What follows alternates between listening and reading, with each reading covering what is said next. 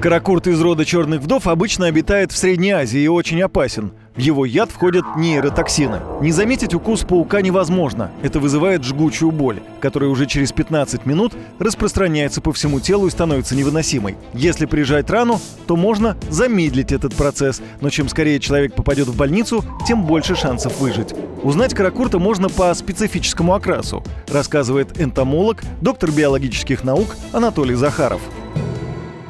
Поймать его можно на каких-нибудь дорожках, там, лесных, на, на огороде можно поймать. Он черный, такой с красивым коричневатым, что ли, рисунком на спине. Так не обратить на него внимания сложно, потому что он ну, большой, яркий, внушительный, и он э, сразу обращает на себя внимание.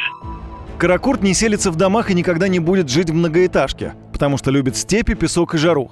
Тогда что он делает в Подмосковье? В регионе зафиксировано уже два случая их укусов. Пауков, появившихся далеко за пределами своего ареала, могли завести почтой, говорит старший научный сотрудник Главной геофизической обсерватории, климатолог Андрей Киселев.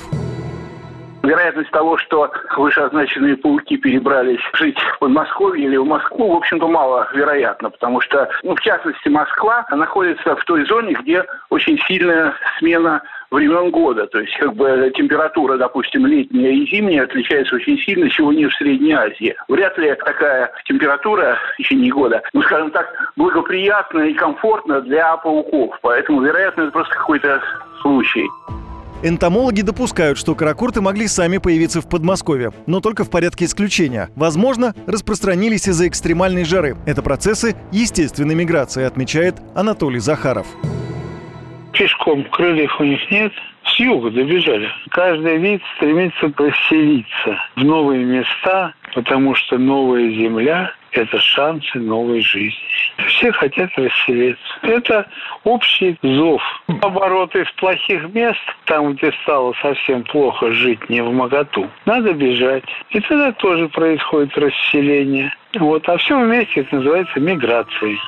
Постоянно жить в климате средней полосы каракурты не могут. Как говорят специалисты, как только жара спадет, о них можно будет забыть. Но уж русскую зиму они точно не переживут. Юрий Кораблев, Радио «Комсомольская правда».